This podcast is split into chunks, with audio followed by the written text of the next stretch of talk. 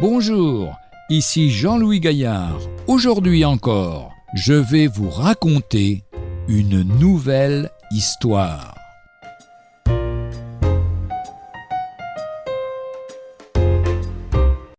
La grâce.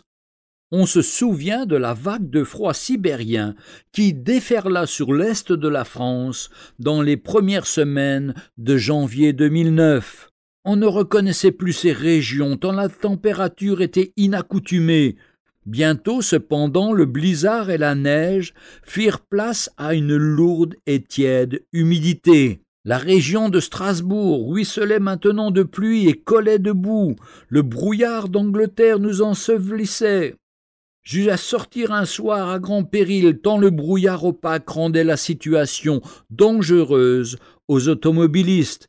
Il me fallait longer le Rhin, traverser un bourg et pénétrer dans le parc de l'hôpital municipal par une allée carrossable, laquelle était surélevée par rapport aux pelouses marécageuses.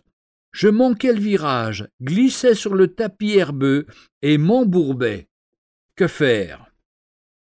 Le réservoir d'essence avait pris une telle inclinaison que le carburant n'alimentait plus le moteur. J'essayais de pousser avec mes bras. Impossible. J'allais chercher au bourg voisin un bidon d'essence. Le moteur tournait maintenant, mais en vain, car les roues patinaient et la voiture s'embourbait de plus en plus. Il me fallut alors chercher le garagiste lui-même, qui, malgré le brouillard et la nuit, consentit à venir dépanner la voiture, avec chaîne, corde et dépanneuse.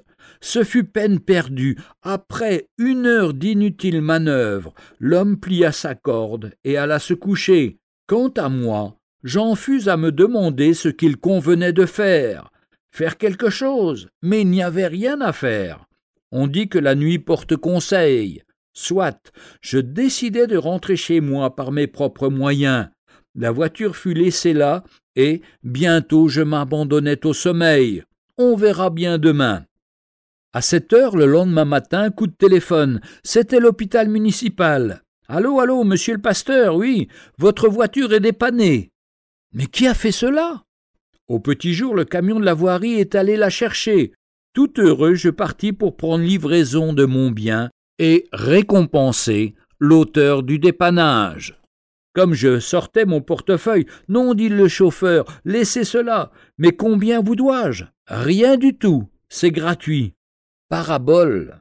Vivant loin de Dieu, nous connaissons nous aussi la congélation sibérienne de notre vie profonde, qui bientôt se dissout dans le brouillard le plus terne, la tristesse la plus morne et la boue du péché.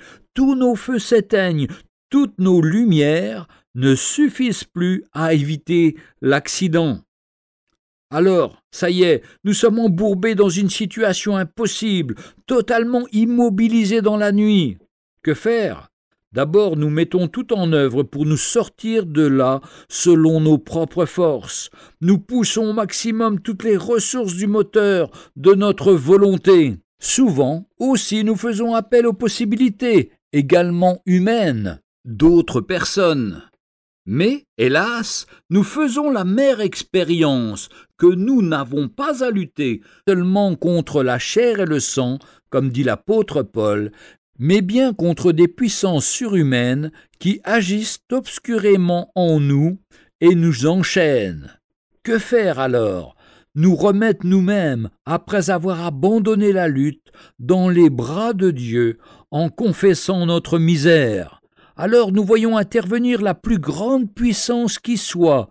Elle agit à notre insu et nous dépanne gratuitement, oui, gratuitement nous voyons aussi le souffle de Dieu chasser toutes les brumes, et nous n'avons plus qu'à prendre livraison du pardon et de la délivrance, ce qui nous permet de marcher librement dans le soleil matinal de la bonté de Dieu. Mais qu'est-ce que la grâce? C'est le coup de téléphone qui te réveille un matin dans ton ennui et t'annonce un dépannage efficace et gratuit. Tu n'as plus dès lors qu'à prendre livraison du miracle. Jésus-Christ t'a délivré. Seulement, n'attends pas de voir pour croire. Je n'étais pas là pour examiner comment les choses se sont passées dans le parc de l'hôpital au moment où l'on a retiré ma voiture du bourbier. Il a fallu que je tienne pour vrai le message téléphonique et que je me mette en route. Alors seulement j'ai constaté la délivrance. Toi de même, reçois le message du libérateur et pars dans la louange et dans la foi, tu verras, ce qu'il dit est vrai. Éphésiens chapitre 2 verset 8 nous dit C'est par grâce que vous êtes sauvés, par le moyen de la foi, et cela ne vient pas de vous, c'est le don de Dieu. Retrouvez un jour une histoire sur www.365histoire.com.